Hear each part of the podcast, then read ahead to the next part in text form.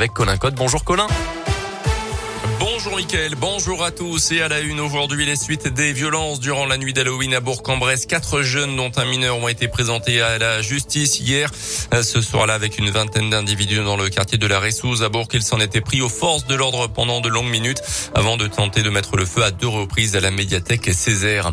Ils s'en prenaient surtout à des personnes âgées leur facturaient à prix d'or des travaux d'isolation complètement bâclés. Le patron d'une entreprise de Miribel et son ancien directeur commercial ont été condamnés hier pour abus de faiblesse à des peines de prison et à plusieurs dizaines de milliers d'euros d'amende chacun.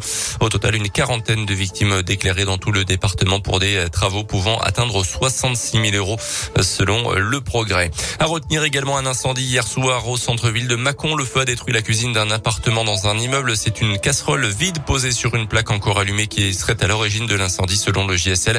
Incendie finalement rapidement maîtrisé par les pompiers.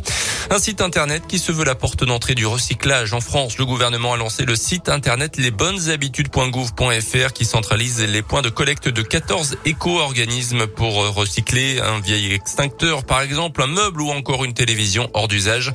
D'après les chiffres du ministère de la Transition écologique, le recyclage a progressé de 13% en 10 ans dans le pays. Le basket et la Gielbourg qui respirent enfin, les supporters également après cinq défaites de suite, toute compétition confondue. La jeu s'est reprise de très belle manière en gagnant largement hier soir à Equinox en Eurocoupe contre Patras. 92 à 62 dimanche. La retrouve le championnat à 17h à Equinox avec la réception de Monaco.